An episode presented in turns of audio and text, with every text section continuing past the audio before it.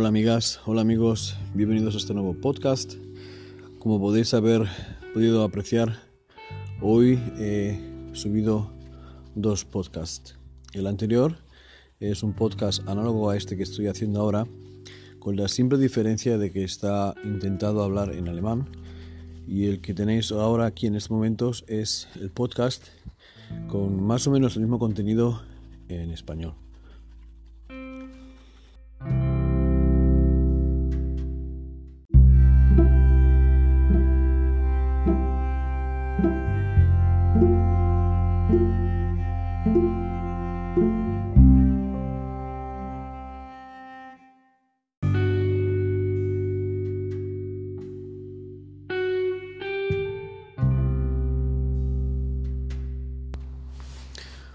Bueno, como sabéis, esta semana que acaba de pasar, más o menos una semanita, semanita y algo, la empresa de JI, que como sabéis se dedica a hacer drones y estabilizadores para cámaras, ha hecho dos actualizaciones bastante buenas para los dispositivos del Mavic 2 Zoom y Pro y la que yo pienso que es la que de verdad merece la pena es la que han sacado para el DJI Osmo Pocket.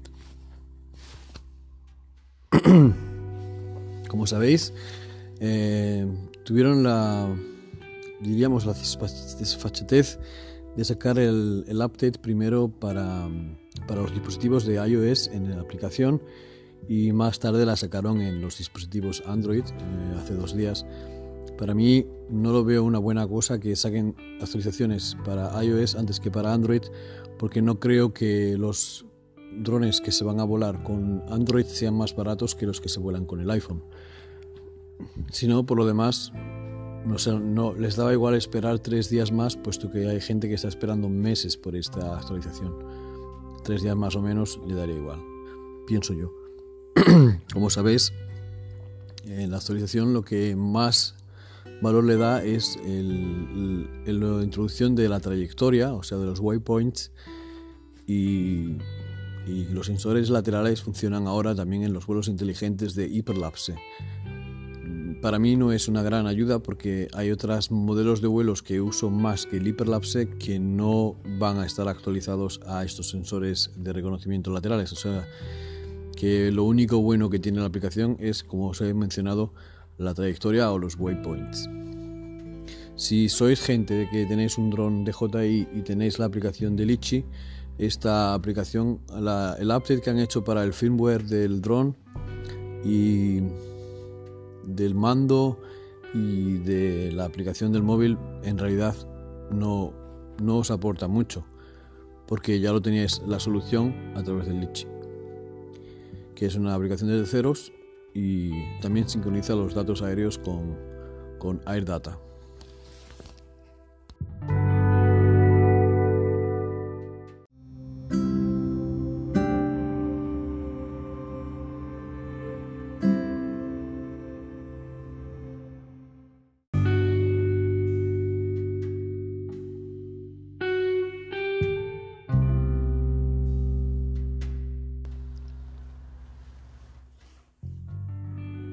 Quiero también anotar que si sois personas que teníais un Mavic Pro o un Phantom 4 Pro o alguno de estos em, drones que ya tenía la opción de waypoints o la opción de trayectoria, como lo queráis llamar, en vuestro dron, la única diferencia que vais a notar es que en, en la nueva actualización del Waypoint 2.0, como le llaman, se puede programar el viaje, o sea, el vuelo eh, simplemente desde casa teniendo encendido el dron. En la otra Waypoints 1.0, eh, o sea, la primera versión, teníais que volar a cada punto que queríais memorizar, o sea, tenéis que memorizar la altura, donde queréis que mirar el gimbal y la trayectoria que tiene que seguir el dron y después le podíais dar al modo automatizado creo que sería bueno que DJI también dijera, bueno, voy a aportar o a darle a todo el mundo la posibilidad de hacer el Waypoint 2.0 también a los antiguos dispositivos, puesto que muchos de, los, de la gente que usa el Waypoint de verdad seguramente tienen comprada aplicaciones de terceros que valen mucho dinero. Y nada, hay gente que está haciendo vídeos de, bueno, hay por ahí vídeos de YouTube que enseñan la diferencia entre uno y otro. Yo me ahorraría el tiempo de mirarlo. Si no tenías un rodón antiguo, no te merece la pena saber la diferencia. Y bueno, la diferencia prácticamente ya lo he dicho, lo puedes programar en casa o tienes que hacer el vuelo antes de, o sea, lo tienes que programar el vuelo que vayas a hacer antes de volarlo. O sea, muchas veces ni lo harías, ¿no?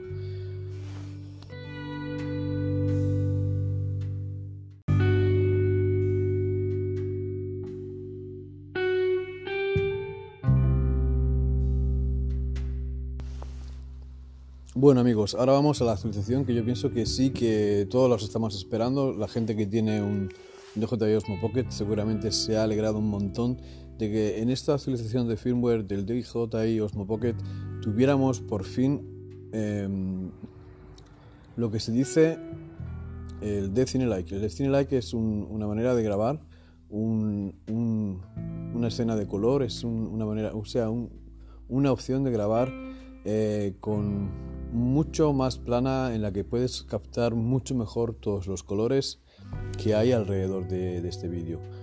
Para la gente que no solamente coge la tarjeta, graba y lo mete en un disco duro para guardar para el futuro o para verlo más tarde, hay gente que le gusta editar un poco el vídeo, intentar darle, por ejemplo, hay veces que lo que estás buscando es que le dé un color épico, entonces puedes corregir los colores hasta que te quede lo, lo épico que te gusta a ti o un poquito más de ensueño, un poquito más de antigüedad, un poquito más de sepia o, los colores que te gusten, ¿no?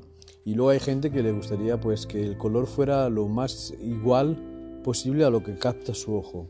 Y esto es también eh, ahora con esta actualización más fácil de poder conseguir porque tienes más, más colores en el perfil y eh, te va a ser más fácil em, jugar con los colores.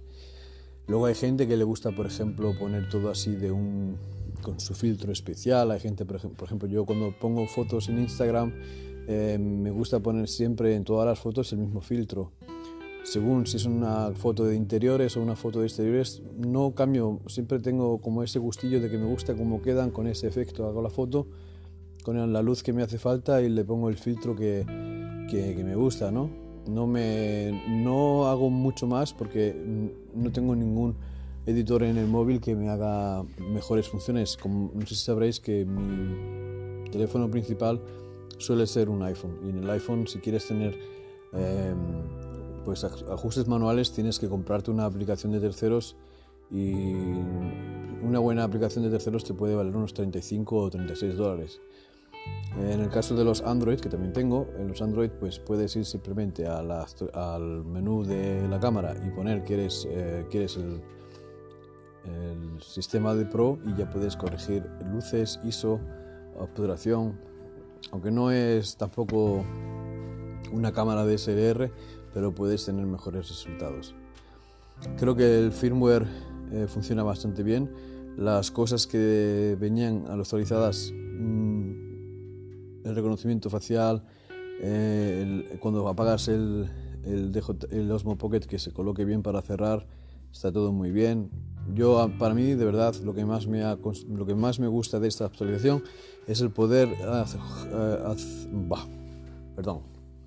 Lo que más me gusta de la aplicación es que puedes llegar a la configuración Pro en el DJI Osmo Pocket directamente desde la pantallita pequeñita sin necesidad de conectarte al móvil y tener la opción de grabar en Like para coger más rango de color para después poder editarlo.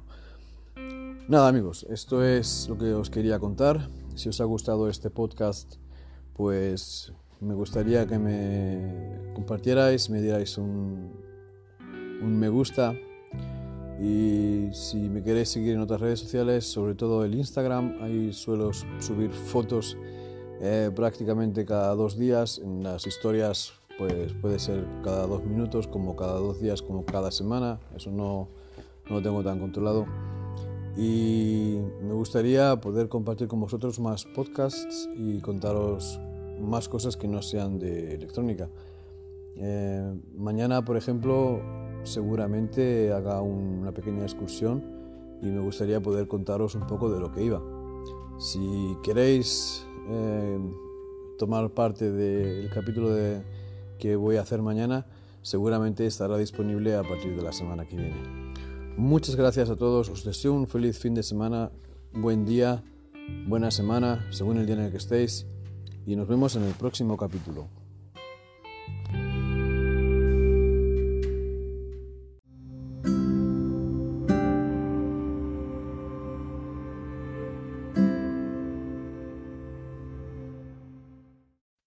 Bueno amigos y amigas, me estoy dando cuenta de que me estoy liando mucho, así que vamos a empezar por partes. El día empezó a las 6 y 20 de la mañana, eh, salimos de casa, cogimos el coche y fuimos a recoger a... Bueno, fuimos yo, mi mujer, mi hija y a los niños los llevamos a casa de sus abuelos porque era un día muy largo. Empezaríamos a las 6 y 20 de la mañana que salimos con el coche, o sea, a las 6 de la mañana levantarse, vestirse, montar en el coche y salir. Y el primer eh, punto del día era recoger a, mi cuñada y a su hija para ir a una competición de eh, patinaje sincronizado. Bien, el día iba a ser muy largo porque eh, los que sois deportistas sabéis que muchas veces por las mañanas, aunque la competición sea por la tarde, eh, o si es por la mañana temprano ya tenéis que ir un día antes, porque no antes hacer entrenamientos en el sitio donde vais a competir. Entonces, claro, eh, vas por la mañana temprano, porque a las 8, 8 y media tienes que empezar ya a calentamiento, entrenamiento en frío, entrenamiento eh, seco, entrenamiento mojado. Bueno, los que están en sincronización en skating seguramente saben de lo que hablo, pero lo voy a explicar un poquito. Eh, empiezan encontrándose todo el team, todo el grupo, todo el equipo.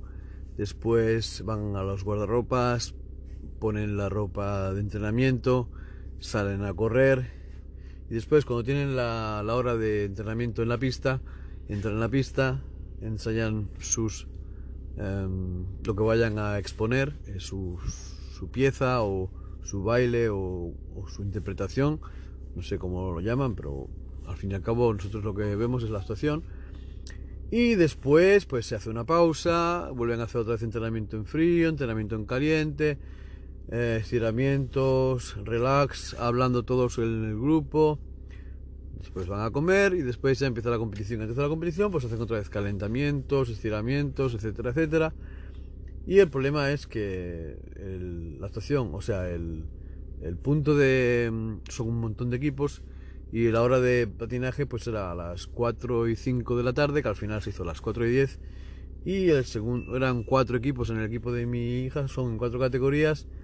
Y el primero era a las 4 y 5, el otro era a las 5 y 40, el otro era a las 7 y otro a las 7 y 40. Y claro, después viene lo de entrega de premios. Si si no vas a tener premios, normalmente en, estas categorías, en esta clase de deporte, los equipos que ganan y los equipos que pierden, al final todos eh, están en la pista de patinaje y como que hacen una ovación a los que han ganado, ¿no?